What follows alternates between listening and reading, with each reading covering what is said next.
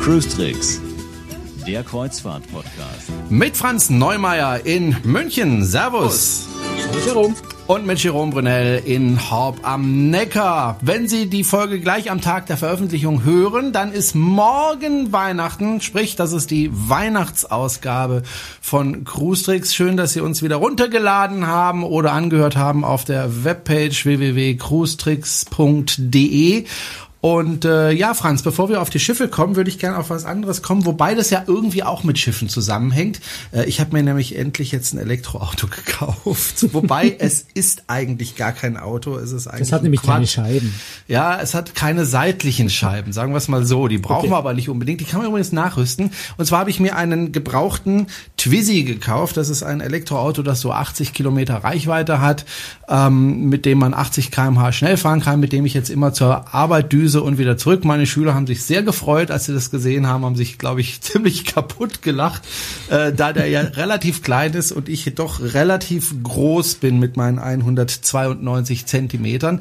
Ähm, warum komme ich da jetzt drauf? Ganz einfach, äh, weil ich über eine, ähm, einen Artikel bei dir auf der Webseite gestolpert bin. Da ging es nämlich auch um Elektromotoren. Genau, Hapag-Lloyd-Kreuzfahrten hat jetzt äh, einige seiner Zodiac-Schlauchboote auf den Expeditionsschiffen Hanseatic und Bremen äh, nämlich auch gegen äh, Schlauchboote ausgetauscht, die Elektromotoren haben. Ähm, ich war ja im, im Sommer schon äh, mit der, äh, auf, der, auf der Bremen rund um Spitzbergen unterwegs und da war tatsächlich eines dieser Boote schon mit Elektroantrieb äh, an Bord in einer Testphase. Und jetzt hat Hapag-Lloyd eben tatsächlich beschlossen, die Dinger sind robust, äh, zuverlässig, ausdauernd genug, dass man da ähm, mehr davon einsetzen kann und hat jetzt wirklich eben einen Teil, also nicht alle der, äh, alle der Schlauchboote, aber einen Teil davon tatsächlich durch Elektroantriebsschlauchboote ersetzt. Was insofern klasse ist, das habe ich damals ja live schon miterlebt. Zum einen haben die Dinger wahnsinnig Power, also die sind richtig kräftig, richtig schnell und zum anderen sind sie vor allem sehr, sehr leise im Vergleich zu den Verbrennungsmotoren. Also wir sind da an einer Stelle ja zum Beispiel an, an, an Walrosse hingefahren, die auf dem Strand lagen.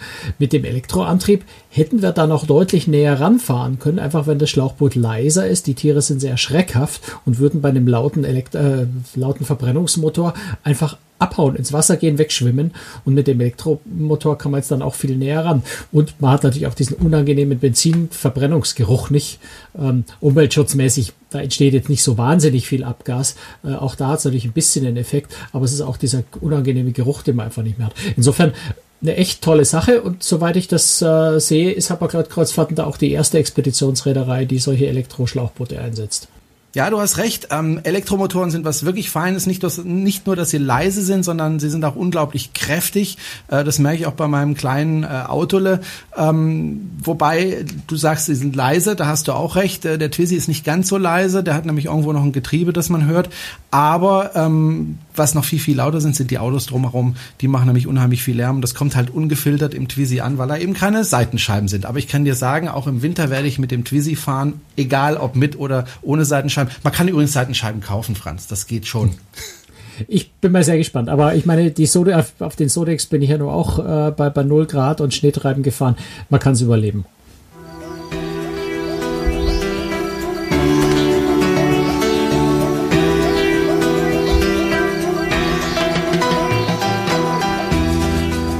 So, jetzt kommen wir wieder zu einem Thema, das unmittelbar mit Kreuzfahrten zu tun hat. Du warst wieder mit MSC unterwegs, diesmal mit der MSC Musica. Wo warst du denn? Genau, wir, wir, naja, wir, wir haben ja jetzt gerade so über Elektromotor und Umweltschutz und sowas gesprochen. Jetzt, ich war im Ursprungsland des Rohöls. Sprich, ich war in den Vereinigten Arabischen Emiraten, also in Abu Dhabi, in Sharjah und ich war auch ganz kurz noch im Oman. Gut, kommen wir erstmal zum Schiff. Äh, MSC Musica, ist das ein neueres? Nee, ich glaube ich gar kein so neues Schiff, oder täusche ich mich da? Äh, ein relativ neues Schiff ist äh, knapp zehn Jahre alt, nämlich 2006 in Dienst gestellt. Hm. Äh, von der Größe her, wie muss ich mir das vorstellen, die MSC Musica? Eher ein kleineres oder ein größeres Schiff? Mittel, mittelgroß bis groß, also 3200 Passagiere ungefähr. Oh ja, doch, immerhin. Ist also bei MSC, ja, ist bei MSC die mittlere Schiffsklasse. Äh, also eben Musikerklasse, MSC Musica war das erste Schiff aus der Reihe. Die noch größeren, also gleiche Größenordnung wie die Magnifica zum Beispiel, äh, die die Deutschen ja schon ein bisschen aus Hamburg kennen. Ähm, Musica wird nächstes Jahr dann auch im Nordland fahren. Äh, die noch größeren sind dann eben die Fantasia-Klassschiffe. Hm. Aber ich, ich, ich persönlich finde eine sehr, sehr schöne, sehr, sehr angenehme Schiffsgröße. Ähm, groß genug, damit ein bisschen was los ist, aber äh, klein genug, damit es sich noch halbwegs heimelig anfühlt. Mhm. Wie würdest du die Stimmung auf so einem äh, Schiff äh, beschreiben, auf der MSC Musica? Ist das eher ein ruhiges und gediegenes Schiff oder ist das eher so ein Partyschiff oder wie muss ich mir das vorstellen? Irgendwo dazwischen drin. Das hängt mhm. natürlich immer sehr, sehr stark von den Passagieren, äh, von, den, von den aktuellen ab. Bei MSC sind immer relativ viele Italiener an Bord. Insofern ist es immer etwas äh, lebendiger. Ähm, das hast du jetzt aber, aber sehr diplomatisch gesagt. Ja, nee, ich meine das, ich meine das so. Ich habe mhm. ich hab nichts gegen ein bisschen, ein bisschen italienische Stimmung, weil Italiener sind jetzt keine aufdringlichen, penetranten Menschen mhm. äh, in meinem Empfinden, sondern einfach sehr lebenslustige, sehr fröhliche Menschen. Aber es kann schon einfach auch mal ein bisschen lauter werden, ja. Ähm, sehr, sehr viel am Pool. Jetzt, meine, wir waren äh, natürlich jetzt im Persischen Golf unterwegs, wo es äh, für die Jahreszeit sogar relativ kühl war. Wir hatten natürlich immer über 20 Grad, 25 Grad. Wir hatten die ganze Zeit Sonne. Insofern ist natürlich auch am Pooldeck gerade an den Seetagen ordentlich was los. Da muss man schon gucken, dass man noch einen Platz findet, obwohl auf der Musiker tatsächlich sehr, sehr viele Sonnenliegen auf dem Pooldeck sind. Ähm, die Musiker hat auch einen, äh, also hat er zwei Pools, einen davon ist für Erwachsene reserviert, wobei jetzt ohnehin nicht so wahnsinnig viele Kinder an Bord waren, weil es ist einfach natürlich jetzt kurz vor Weihnachten hat niemand Ferien und äh, Abu Dhabi ist dann auch schon ein bisschen ja, so eine Halbfernreise. Ähm, also da waren jetzt nicht so, so viele Kinder wie an Bord wie sonst vielleicht im Mittelmeer in den, in den äh, Pfingstferien oder so. Ähm, aber es ist eben noch ein separater Pool, der nur für Erwachsene ist, wo es also auch noch mal ein bisschen ruhiger zugeht. Ähm, ansonsten hat es mir eigentlich sehr, sehr gut gefallen. Also es ist eine ganz, ganz angenehme, angenehme Atmosphäre. Und wir haben ja über MSC schon mal vor kurzem gesprochen, weil ich äh, in wann war das? Im November, ist ja gar nicht her, äh, gar nicht lange her, bloß ja. ein paar Wochen äh, auf der MSC Fantasia war. Und äh, ich habe eigentlich ein ganz ähnliches Erlebnis gehabt. Ne? Also auch Servicequalität, Freundlichkeit der Kellner, ähm, auch die Qualität des Essens hat mir eigentlich genauso gut gefallen wie auf der Fantasia. Das war also nicht irgendwie Zufall bei der Fantasia, dass es dort besonders gut war und alle anderen schlecht wären, alle anderen Schiffe, äh, sondern ich habe so den Eindruck, dass das wirklich äh, jetzt von der MSC Musica auch bestätigt, so ein allgemeiner Trend einfach bei der Reederei zum Positiven in ganz vielen Bereichen ist. Also das hat sich nur bestätigt, was ich da auf der Fantasia gesehen habe. Hm. Äh, lass uns mal über die Reise selbst sprechen und weniger über das Schiff. Du bist ähm, erstmal mit dem Flugzeug angereist und da ging es dir diesmal besonders gut, ne? Ja, also ich weiß gar nicht, wann ich das letzte Mal Business Class geflogen bin, aber äh, diesmal war es wieder soweit. Und das ist natürlich schon ja eine schöne, angenehme Geschichte, wenn man sich langstrecken kann. Wenn man statt äh, Pasta oder Chicken äh, einfach eine Menükarte kriegt, aus der man sich die Speisen einzeln aussuchen kann und dann dem, äh, dem Kabinensteward noch sagen kann, wann genau man sein Essen haben möchte. Also das sind natürlich lauter so Annehmlichkeiten, die ganz angenehm sind. Auf der anderen Seite war es ein Flug über Nacht, also von München ging es am Abend um, glaube Viertel nach neun los und man ist dann in der Früh um sechs in Abu Dhabi. Drei Stunden Zeitverschiebung, also die Flugzeit sind so knapp sechs Stunden. Das ist so ein bisschen ja, es ist ein bisschen unangenehmer Flug eigentlich, weil man ist natürlich äh, zu kurz unterwegs, um vernünftig schlafen zu können. Ähm, und äh, insofern, ja, also viel geschlafen habe ich nicht, trotz, trotz Business Class. Ich denke mal, so zwei Stunden werde ich wahrscheinlich geschlafen haben in etwa. Dann nochmal zwei Stunden gedöst.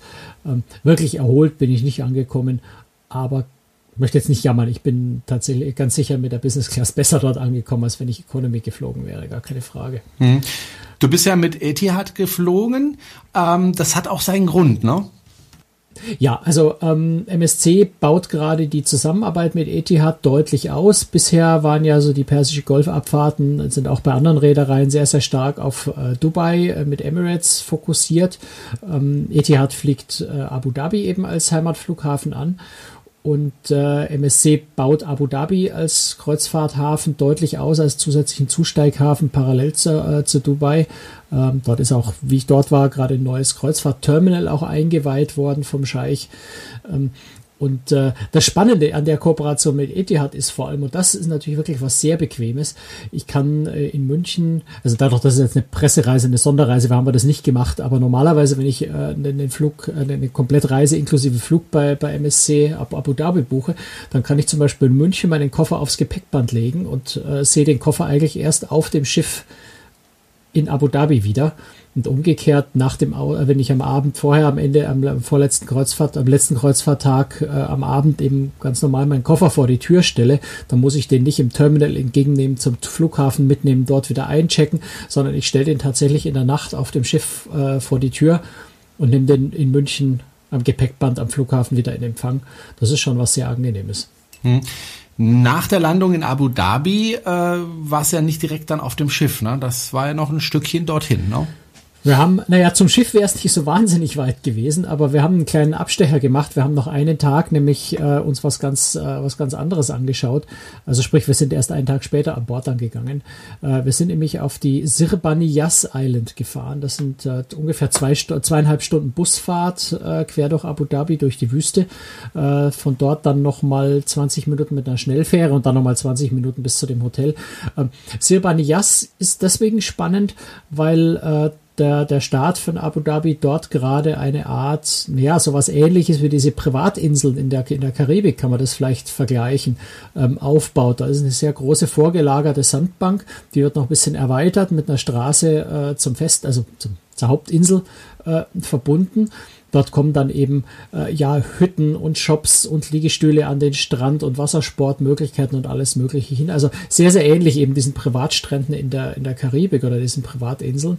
Ähm, gleichzeitig ist Banias aber auch deswegen ganz spannend und deswegen haben wir uns das jetzt auch schon angeschaut, weil diese Privatstrand äh, als solche existiert noch nicht, der wird gerade gebaut. Ähm, Sebanias ist äh, vom Staat aufgeforstet worden, war also eigentlich Wüste. Ähm, dort sind äh, fast zwei Millionen Bäume äh, gepflanzt worden, alle künstlich bewässert. Das Wasser stammt aus Meerwasserentsalzungsanlagen.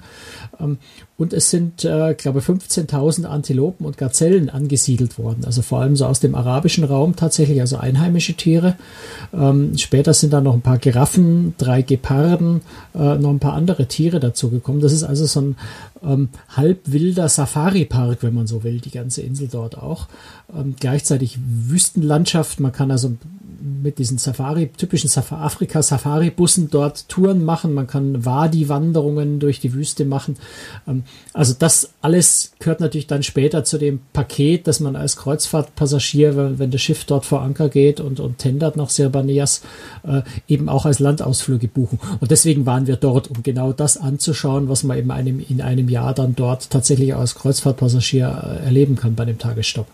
Ich weiß nicht, ob ich gerne äh, auf einer Insel sein möchte mit einem Geparden zusammen. Äh, ich habe dann relativ wenig Fluchtmöglichkeit und ich glaube, ich werde eine leckere Beute für den Gepard. Ja, die, die Antilopen haben da auch wenig Fluchtmöglichkeit. Also die, die, es sind, es sind fünf Geparden. Es ist jetzt nicht so, dass da große ja, aber ein Brunel hinter jedem Baum auf dich warten würden. Dann gehören jetzt auch Menschen überhaupt nicht zum Beuteschema von Geparden. Und äh, also die Geparden sind tatsächlich auch die einzigen Selbstversorger auf dieser Insel. Okay. Also die werden nicht gefüttert, gibt eben jede Menge Gazellen. Und äh, die anderen Tiere werden alle gefüttert tatsächlich, weil also die Bäume, all die Vegetation, die dort künstlich angepflanzt und bewässert wird, einfach noch nicht ausreicht, um die Tiere zu füttern. Das soll irgendwann mal im Laufe der Jahre mehr werden und dann vielleicht mal von selber funktionieren. Ähm, aber im Moment sind tatsächlich die Geparden die einzigen, die sich ihre Gazellen selber jagen. Und die haben zum einen sind die relativ zahm. Also wir haben ja zwei von den, zwei von den fünf gesehen, die also auch ganz nah an den Jeep rangekommen sind, die da ganz, ganz friedliche Tierchen sind. Und du gehst ja auch aus dem Jeep nicht raus. Also du gehst ja, du schlägst dich jetzt nicht mit der Machete durch den Busch oder sowas, sondern du siehst die äh, aus dem, aus der sicheren, erhöhten Perspektive des Safari-Jeeps. Und das sind jetzt die Tiere wirklich äh, einfach nur absolut liebenswert, traumhaft schön, die anzuschauen. Und wir hatten das Glück, dass die wirklich ganz, ganz nah am Jeep vorbei äh, gelaufen sind. Äh, auf der Website habe ich ja auch, auch ein paar Fotos. Ich habe auch wirklich Fotos mit dem Handy von den Geparden gemacht, weil die so nah rangekommen sind, dass ich selbst Handyfotos damit machen konnte. Also das war schon ein ganz, ganz tolles Erlebnis. Und ich glaube, du musst ja keine Sorgen machen, von dem Geparden gefressen zu werden. Gut, okay. Schau, schau dir einfach mal diese schlanken Geparden an und da überleg, wie die dich in sich reinkriegen. So, das funktioniert nicht. okay, äh, dann ging's ähm, nach Abu Dhabi zurück und ähm, dort wurde ja, sind dann was... mal fünf Uhr früh aufgestanden, Ja. damit wir irgendwie halbwegs rechtzeitig zu dieser, dieser Genau. Terminal-Eröffnungsveranstaltung geschafft haben. Ja. Da wurde der Terminal eröffnet äh, von einem Scheich, nämlich Scheich Hassan bin Said bin Sultan Al Nahyan oder so ähnlich. Einfach Scheikassa. okay. Also auch die, auch, nein, also auch die Presse, äh, Pressebetreuer von, von Abu Dhabi haben sich also nicht die Mühe gegeben, den kompletten Namen auszusprechen. Die haben Okay. immer nur von Scheich Hassan gesprochen. Das ist äh, ein Bruder vom Kronprinzen. ähm, Also eine sehr äh, relativ hochgestellte Persönlichkeit innerhalb äh, der, der Herrscherfamilie dort, ähm, was allgemein so als sehr, sehr positives Zeichen für die Kreuzfahrt in Abu Dhabi gedeutet wurde. Es war wohl auch das erste Mal, dass einer von aus der Herrscherfamilie tatsächlich an Bord eines Schiffs gegangen ist. Der hat sich die MSC Musica äh, in, in der Führung kurz angeschaut. Ähm, also das ist, wurde so als Zeichen auch gedeutet, dass Abu Dhabi der Tourismus sehr, sehr wichtig ist und dass sie die Kreuzfahrt weiter ausbauen wollen. Und tatsächlich ist das Kreuzfahrtterminal eröffnet worden und der Weiterbau, die Erweiterung des Terminals ist längst geplant. Also es gibt schon Blindtreppen, die weiter nach oben führen. Sprich, da kommt noch eine zweite Etage oben drauf, äh, die dann auch Passagierbrücken zu den Schiffen rüber haben wird. Also das ist gerade sehr, sehr stark im Wachsen. So wie insgesamt, wenn man sich dort umschaut in Abu Dhabi, das besteht fast alles aus Baustelle, also und zwar aus gigantischen Großbaustellen. Also da wird in einer unglaublichen Geschwindigkeit ähm, beschlossen und gebaut. Das ist wirklich sehr, sehr beeindruckend. Wir haben auch nach der Kreuzfahrt noch zum Beispiel die Baustelle des Louvre Abu Dhabi angeguckt. Da wird also wirklich eine Dependance des Louvre gebaut, riesengroß. Daneben eine Dependance des Guggenheim Museums für moderne Kunst ähm, und dann noch ein Nationalmuseum äh, von Abu Dhabi dazu auf einer Insel, die also dann hinterher einfach eine Wohn- und Museumsinsel ist. Das wird einfach mal schnell in ein paar Jahren aus dem Boden gestampft. Das ist wirklich unglaublich beeindruckend, wie schnell sich das alles entwickelt. Und wenn wir auf das, auf das Sirban Yas schauen, äh, die Insel, über die wir ja gerade geredet haben, auch da äh, wird das, wird diese, dieser Privatstrand, der wird einfach mal schnell aus dem Boden gestampft. Also im Moment nichts. Und in einem Jahr machen dort Groß, äh, Kreuzfahrtschiffe schon fest. Also das ist sehr, sehr beeindruckend, wie schnell dort alles umgesetzt wird, wo in Deutschland, ja, da, da kannst du gerade mal die Papiere für den Bauantrag formuliert, äh, da haben die das schon fertig gebaut.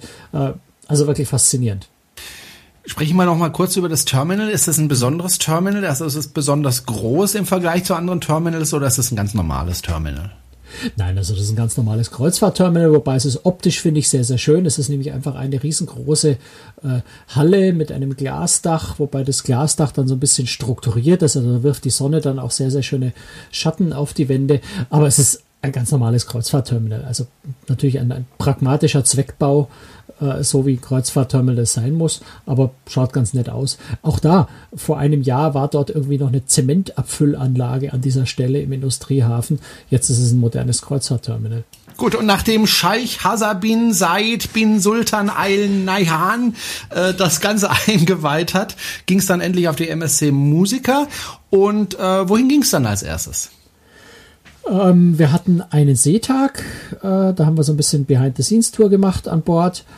Dann waren wir in Korfakan. Es ist im Scheichtum Sharjah. Also eins Wo von immer den das ist. Äh, im, im, im, im Emirat. Ähm, ja, das ist ähm, in der, zwischen, zwischen Abu Dhabi und Oman.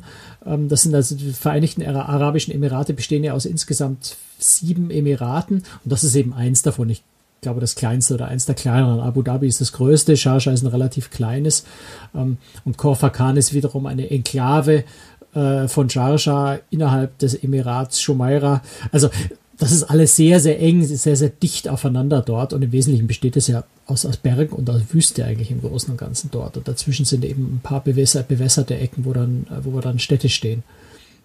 Und ich vermute, du bist dann auch vom Schiff gegangen und hast dir das angeschaut. Wir haben in Kor also Korfakan als solches als Stadt ist jetzt nicht so wahnsinnig äh, beeindruckend. Man kann da schöne Wüstensafaris äh, mit dem Jeep durch Sanddünen und solche Geschichten machen. Ähm, aber ich habe mich mit der Kollegin zusammengetan und wir haben uns getraut, einen Ausflug zu buchen, der ja, ich weiß nicht, wo ich so ein bisschen aus meiner, aus meiner eigenen Wohlfühlzone rausgehen musste, weil ich solche Ausflüge gewöhnlich nicht so mag. Äh, es war nämlich ein Besuch bei den Einheimischen, hieß der Ausflug. Und ähm, wir sind also da wirklich äh, in, in Korfakan in ein Haus gegangen, waren insgesamt 30 Leute. Das erklärt so ein bisschen, warum ich da Vorbehalte habe. Ich mag das nicht so Massentourismus, sondern besucht mal Einheimische. Das, das klingt alles so ein bisschen seltsam und fühlt sich so nach, nach Touristenabfertigung an. Ähm, aber es war ganz faszinierend, weil äh, was ich tatsächlich da so bei diesen Bedenken nicht bedacht habe, ist, ähm, in Arabien sind die Familien ja sehr, sehr groß. Das heißt, Häuser sind durchaus ganz normal geeignet, um einfach mal ganz schnell 30 Gäste aufzunehmen, ohne dass sich, ohne dass sich die Leute da stapeln oder so. Ähm, sondern es ist tatsächlich so, dass dort einfach sehr viel Platz ist. Und dort, wo wir hingekommen sind, das war das Haus von, von Fatima, eine Frau, die, ich denke, an die 70 Jahre alt war, ähm, die 35 Jahre lang in einem Ministerium gearbeitet hat, ähm, die zum Abschied vom Scheich also eine Urkunde gekriegt hat. Also durchaus eine, eine sehr wohlhabende Familie die uns in ihr Haus gelassen hat, uns dort die örtlichen äh, Sitten, Gebräuche gezeigt hat, erklärt hat, wie Gastfreundschaft äh, in Arabien funktioniert. Also es war natürlich touristisch irgendwie, weil wir waren Touristen, ja, wir waren keine echten Gäste, die man jetzt als, als, als wirkliche Freunde aufnimmt. Ähm, aber es war eine sehr herzliche, eine sehr interessante Atmosphäre. Und ähm, ich fand vor allem sehr faszinierend, warum Fatima das macht. Also ein, ein äh, Gast hat sie tatsächlich gefragt, warum sie denn um alles in der Welt äh, Touristen in ihr Haus lässt. Und äh, obwohl sie es ganz offensichtlich auch finanziell ganz sicher nicht nötig hat, sich dafür bezahlen zu lassen. Und ihre Antwort fand ich sehr, sehr spannend. Sie sagt dann nämlich, ihr ist es einfach wichtig, dem Westen, äh, westlichen Touristen die arabische Kultur etwas näher zu bringen, zu zeigen, dass Araber keine seltsamen, komischen, bösen Menschen sind, die sich hinter irgendwelchen Burkas verstecken und, und seltsame Sitten pflegen, sondern dass es tatsächlich äh, das, also sie sagt, dass wir einfach ganz normale, freundliche, nette Menschen sind, äh, friedfertig sind. Das war ihr ist ihr anscheinend unglaublich wichtig und deswegen macht sie das tatsächlich. Und das hat mich sehr beeindruckt ähm, und, und auch so ein bisschen überrascht, ja, dass da wirklich auch von, von, von Seiten äh, jetzt der Leute, die in den Arabischen Emiraten wohnen, da einfach ein, ein Bedürfnis besteht, ja, sowas wie Völkerverständigung zu machen. Fand ich sehr, sehr spannend deckt sich auch mit den Erfahrungen, die ich bisher gemacht habe mit Syrern, äh, die sehr liebenswerte Menschen sind und äh, ich habe da viele Freunde gefunden und äh, tolle Sache. Ähm, dann ging es weiter mit dem Schiff ähm, und zwar äh, gab es dann, glaube ich, erstmal wieder Seetag, ne? Nee, wir sind äh, da über Nacht weitergefahren, waren am okay. nächsten Tag dann in Muscat im Oman. Ah, okay. Ähm, mhm. Wo wir dann auch wie gesagt, es war ja eine Pressereise, keine, keine vollständige Kreuzfahrt. Wir sind dort dann außer der Reihe ausgestiegen und tatsächlich zum Flughafen zurück und wieder nach Abu Dhabi zurückgeflogen. Äh, das heißt, vom Oman habe ich leider außer im Vorbeifahren ein paar schöne Bilder eigentlich nichts gesehen und ich habe mir fest vorgenommen, dass ich da unbedingt nochmal wieder hin muss, weil der, das wenige, was ich gesehen habe und auch die, die freundlich, also diese unglaubliche Freundlichkeit der Menschen, die uns dort behandelt haben, ähm, hat mich sehr beeindruckt. Also in Oman will ich unbedingt nochmal hin, möglichst bald, weil das hat mir sehr, sehr gut gefallen, das bisschen, was ich gesehen habe. Ansonsten haben wir da vor allem eine kleine Behörden-Odyssee hinter uns gebracht, eben weil wir nicht vom Kreuzfahrtschiff Tagesausflug wieder aufs Schiff zurückgegangen sind, sondern wir sind tatsächlich eingereist, wollten zwar wenige Stunden später wieder ausreisen. Äh, aber von der Bürokratie her ist es dann alles ein bisschen komplizierter. Sprich, wir brauch, äh, haben ein reguläres Visum gebraucht. Das hat MSC für uns vorher auch schon beantragt. Aber wir haben dann doch äh, eine gute Stunde gebraucht, bis wir den Hafen verlassen durften. Das war eine ganz spannende Prozedur. Mhm. Alle sehr, sehr freundlich, alle sehr, sehr nett, aber dann doch äh, bürokratisch ein bisschen komplizierter. Ich habe mir auch schon überlegt, ob ich in dieser Region eine Kreuzfahrt machen soll und habe dann aber gedacht, na ja, da gibt's halt Wüsten und äh, aus dem Boden gestampfte Städte. Ich weiß nicht, ob das für mich so das Wahre ist. Überzeugt mich mal. Da war ich mir auch nicht so sicher und ich habe natürlich jetzt auch nicht so, so unglaublich viel gesehen. Ich war ja relativ kurz da. Ähm, aber dieses aus dem Boden gestampft war auch so ein bisschen meine Befürchtung. Ja, das ist alles so künstliches Retortenzeug. Ähm, Natürlich ist es künstlich aus dem Boden gestampft. Klar, natürlich ist es alles bewässert, weil es dort kein, kein natürliches, also bis auf ein paar einzelne Oasen vielleicht in der Wüste, aber äh, prinzipiell, äh, das natürlich auf Wüstenboden gebaut ist. Ähm, aber mich hat das sehr beeindruckt. Also diese, diese, diese unglaubliche schnell wachsende Architektur, diese Städte, die aus dem Boden schießen, äh, finde ich sehr faszinierend. Ähm, es ist aber vor allem auch, ich meine, in den Vereinigten Arabischen Emiraten hast du jetzt eine sehr ähm, eine sehr offene, sehr liberale Kultur. Ne? Das muss man einfach auch mal so sagen. Du siehst dort, also ich sehe in München wesentlich mehr voll verschleierte Frauen, wie ich dort gesehen habe. Ich kann mich nicht erinnern, dass ich dort überhaupt eine einzige Frau mit Burka gesehen habe. Ähm, also die tragen ihr Kopftuch natürlich, also um den Kopf geschlungen und einmal um den Hals, aber das Gesicht ist völlig frei. Äh, Frauen habe ich in allen Berufen gesehen, die saßen an der, äh, an der Grenzabfertigung am Flughafen, äh, die haben natürlich Auto gefahren, nicht wie in Saudi-Arabien, wo Frauen nicht Auto fahren dürfen. Ähm, also du hast Frauen in der Öffentlichkeit gefühlt gleichberechtigt mit Männern gesehen. Ähm, es ist eine islamische Kultur, das äh, natürlich, das ist so. Äh, aber es hat sich jetzt nicht so angefühlt, wenn man sich äh, zum Beispiel im Saudi-Arabien vorstellt, wo Frauen nicht Auto fahren dürfen und sowas. Insofern muss man da wahrscheinlich auch noch so ein bisschen zwischen den verschiedenen Ländern unterscheiden und die äh, Vereinigten Arabischen Emirate sind da eben sehr, sehr liberal und sehr, sehr westlich auch eingestellt. Ähm, was mich persönlich wirklich zutiefst beeindruckt hat und wirklich umgehauen hat, war die äh, Moschee, die große Moschee in Abu Dhabi, die zum einen durch ihre Größe einfach, es ist einfach gigantisch, also unglaublich groß, obwohl es noch nicht mal die größte Moschee der Welt ist, sondern irgendwie anscheinend so die achtgrößte etwa, aber also unglaubliche Dimensionen und dann sehr, sehr schön. Also eine ganz, ganz neu, nur ein paar Jahre alt, die Moschee. Äh, zum einen traditionell von den, von den Mustern, von der, von der Gestaltung natürlich, aber trotzdem modernes, äh, moderne Architektur, die in sich schlüssig ist, die in sich stimmig ist, wo sich wirklich westliche Sakralbauten, Kirchenneubauten, moderne Kirchen ein, ein gewaltiges Stück abschneiden können in der Art, wie man, wie man mit Tradition, äh, Tradition und gleichzeitig Moderne umgeht und nicht hässliche Betonklötze hinhaut, mit denen kein Mensch mehr was anfangen kann, sondern es ist sehr, sehr warm, sehr, sehr heimelig, sehr, sehr, sehr sympathisch. Ähm, und es war dann, während wir dort waren, äh, kam, hat man über die Lautsprecher natürlich auch äh, die muslimischen Gebete gehört. Und das war eine, eine also zutiefst beeindruckende, friedfertige, wunderschöne Stimmung. Es war dann nicht noch Sonnenuntergang mit roter, blutroter Sonne und danach dann Mond am Himmel, am ähm, Wolkenlosen. Also eine unglaublich schöne Stimmung. Ich habe mich da wahnsinnig wohl gefühlt und war also schon ganz, ganz lange nicht mehr so tief auch emotional beeindruckt wie dort. Also allein das hat mich sehr, sehr, äh, sehr, sehr fasziniert. Und äh, was mir auch wahnsinnig gut gefallen hat, waren die beiden Hotels, in denen wir waren. Beides natürlich relativ teure Luxushotels, ähm, aber sehr, sehr schöne ähm, Poolanlagen, äh, unglaublich freundliche, nette Menschen. Also gerade auch im Vergleich zu Ägypten, wo ich vor ein paar Jahren war, wo mir vor allem die Aufdringlichkeit der Verkäufer unglaublich auf die Nerven gegangen ist. Das war da völlig anders. Also wir sind auch an dem, äh, bevor wir zurückgeflogen sind, noch ganz kurz in, in Abu Dhabi in ein, ja, eine Shopping Mall, wo aber auch so eine, so eine Markthalle drin war, weil wir unbedingt noch Datteln mit nach Hause nehmen wollten. Datteln bekommst du dort in jedem Hotel überall. Datteln ist so das, das Gastgeschenk. Also wenn du irgendwo zu Gast bist, werden dir als erstes Datteln angeboten. Und äh, das war in den Hotels eben auch so. Und die waren so, so schön frisch, so lecker, dass wir unbedingt ein paar Datteln mit nach Hause nehmen wollten. Also sind wir in diese Markthalle rein. Auch dort waren natürlich Verkäufer. Natürlich sind das Araber, die handeln, ja, die wollen dich ins Geschäft reinziehen, aber es war bei weitem nicht so aggressiv und respektlos, wie ich das in Ägypten erlebt habe, sondern eigentlich sehr, sehr angenehm, sehr, sehr sympathisch. Und all das hat mir einfach wahnsinnig gut gefallen. Auch in Oman, wir hatten äh, bei diesen ganzen Einreiseschwierigkeiten, das war wirklich ein ziemliches Hin und Her, ähm, waren die Leute, die uns dort betreut und begleitet haben, die ganze Zeit wahnsinnig nette, liebenswerte Menschen, die uns immer beruhigt haben und gesagt, ihr schafft es mit eurem Flug, auch wenn es unglaublich knapp war. Ähm, und haben sich alle Mühe gegeben, also für arabisch Vorurteil-Verhältnisse unglaublich schnell gearbeitet, sehr, sehr zielstrebig, sehr, sehr effizient. Ähm, also es waren einfach ganz, ganz viele positive Aspekte, die mich wirklich sehr, sehr beeindruckt haben da.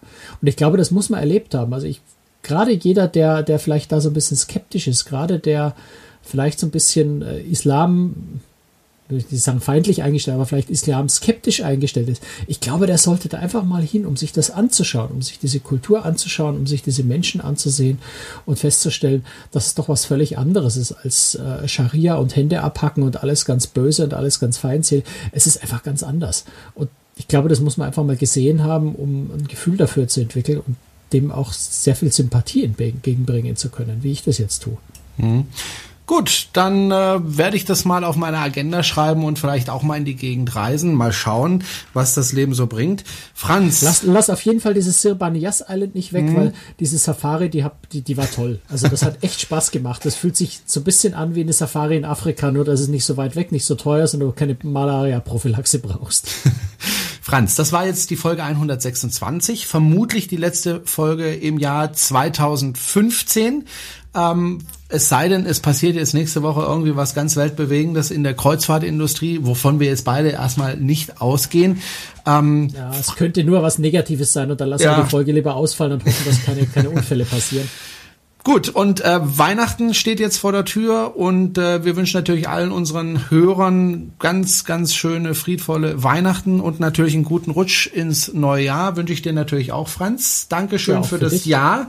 Äh, du hast mir ja auch wie jedes Jahr äh, eine nette Kleinigkeit, nämlich eine Karte geschickt nach Hause zu mir mit einem, äh, ja, vielleicht beschreibst du es mal selber, so aus Stoff von einer Schwester gemacht, ne? Aus Filz, ja. Aus Meine Filz, Schwester ja. macht ganz, ganz viele Arbeiten mit Filz, ähm, also auch Kleider, Schals, wo sie Filz und Seide kombiniert. Ähm, also ganz, ganz viel auch Filz, äh, Handpuppen, alles mögliche. Man kann aus Filz ja die tollsten Sachen machen. Und äh, ja, sie macht da für mich zu Weihnachten, macht sie mir immer schöne kleine Figuren, die ich an ein paar Geschäftspartner, an ein paar Freunde, äh, besonders gute Geschäftspartner schicke, ähm, als kleines Dankeschön zu Weihnachten. Und in dem Jahr hat sie eben, und in dem Jahr hat sie eben, weil ich, ich war zweimal in der Arktis dieses Jahr, habe also zweimal Eisbären gesehen, einmal in Grönland, ja. einmal in Spitzbergen. Ich dachte, das ist einfach äh, mal ein guter Anlass, dann eben mal äh, aus Filz einen Eisbären zu haben zu Weihnachten, der dann ja auch so ein bisschen Kreuzfahrtbezug hat. Fürs nächste Jahr wünsche ich mir ähm, eine Laus, eine Filzlaus. also wirklich. So, das war's, wie gesagt. Ich, ich, ich versuche jetzt nicht zu erklären, wo du dir nein, so eine selber Nein, nein, nein, nein, bitte nicht. Ähm, wenn Sie uns unterstützen möchten, Franz, steht das Konto mittlerweile? Jawohl. Gut. Alles, äh, alles in Ordnung. Äh, die Kontonummer sollte zum Zeitpunkt, wo wir die Sendung äh, online nehmen, tatsächlich äh, auch äh, auf der Website stehen. Also nur wenn Sie uns unterstützen möchten, können Sie und, Folgendes tun. Ähm, das habe ich nämlich bei anderen Podcasts gehört und ich fand das eigentlich eine äh, ne super Geschichte. Wenn Sie uns unterstützen mö möchten, muss das ja gar nicht viel Geld oder so sein. Das wir uns würden ein Euro reichen, ein Euro pro Monat.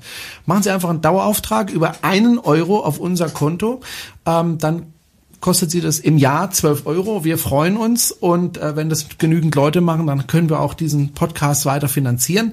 Den werden wir auch weiter finanzieren, wenn Sie uns nicht unterstützen. Aber wir freuen uns natürlich äh, über den einen oder anderen Euro. Und vor allem kommt der Euro ja dann tatsächlich auch komplett bei uns an und nicht bei irgendjemandem anderen, der das da irgendwie rüber vermittelt wie PayPal oder ähnliches. Deswegen. Ähm, aber, aber, aber, aber ich aber, muss mich bei drei Hörern diesmal auch schon ganz, ganz herzlich bedanken. Weil ehrlich? Trotzdem das Konto noch nicht stand, aber äh, über PayPal kam tatsächlich von Karl, von Ulf und von Detlef äh, diesmal Spenden. Ganz, ganz herzlichen Dank dafür, ähm, weil das ist letztendlich das, was einfach äh, sowohl den Podcast wie auch die Website natürlich auch Dauer aufrechterhält. Und ähm, mein Ziel ist ja auch so ein bisschen, auch für die Website tatsächlich die Bannerwerbung ja, so weit zurückzufahren wie möglich, wenn nicht irgendwann mal ganz abzuschaffen. Aber dafür müssen wir uns natürlich andere Einnahmequellen erschließen, weil von irgendwas muss ich leben, von irgendwas müssen wir unsere Technik bezahlen. Ähm, insofern freuen wir uns sehr, sehr über Spenden, weil das tatsächlich, wenn es wirklich gut läuft, wenn da möglichst viele mitmachen, irgendwann einfach auch der Weg dahin ist, dass wir Werbung auf der Website auch mal ganz abschalten können. Das wäre eine das super so Sache. Das, ja. das wäre so das Fernziel, das wäre mir das allerliebste, Leser nicht mehr mit Werbebändern zu belästigen. Ähm, und ich glaube, das würde jeden freuen. Und vielleicht kommen wir dahin mit 1 Euro äh, Daueraufträgen, vielleicht auch mit größeren Beträgen. Oder Sie können auch zwei Euro. All das, all das äh, ist eine tolle Sache und würde äh, mittelfristig die Anzeigen ersetzen. Das Versprechen habe ich auf der Website auch schon stehen. Wenn andere Umsätze ähm, den Umsatz der Werbung aufwiegen, dann schalte ich die Werbebanner auch tatsächlich einfach ab. Das wäre eine schöne Sache. Nochmal ja. ganz herzlichen Dank für die Spenden bisher und ja, ja danke schön. Ähm, können wir das einfach noch ein Stück ausbauen. Gut, wie gesagt, äh, frohe Weihnachten, einen guten Rutsch ins neue Jahr und äh, wir hören uns nächstes Jahr, Franz, wieder und ich hoffe, das wird ein ebenso erfolgreiches Jahr wie dieses. Die Hörerzahlen bei uns sind gestiegen. Wir kratzen jetzt so an den 1000 Hörern pro Folge. Das ist, finde ich, schon mal gar nicht schlecht aber natürlich noch ausbaufähig. Ich hätte gern so 100.000 Hörer pro Folge, aber da müssen wir halt noch 100 Jahre dran arbeiten. Dann haben wir das da vielleicht auch aber geschafft. dann auch schon so in den Dimensionen der erfolgreichsten deutschen Radiosender. Ne? Ja, da wollen wir, man muss sich Ziele setzen, Franz. Sage ich auch immer meinen Schülern, setzt euch Ziele, ob ihr sie erreicht, ist eine andere Frage, aber auf dem Weg dorthin erreicht ihr viel mehr, als ihr denkt. So, das war's, wie gesagt, vermutlich für dieses Jahr. Alles Gute Ihnen und ja, wir hören uns spätestens im nächsten Jahr. Tschüss, Franz. Ja, schönes neues Jahr, schöne Weihnachten und ähm, ja, bis demnächst. Servus. Und jetzt habe ich auch die Musik eingespielt, weil das habe ich jetzt gerade vor lauter Dankeschön sagen vergessen. Tschüss. Dann sagen wir einfach noch eine Weile Danke, damit wir von der danke, Musik danke, danke, danke, danke. Ciao. Servus. Tschüss.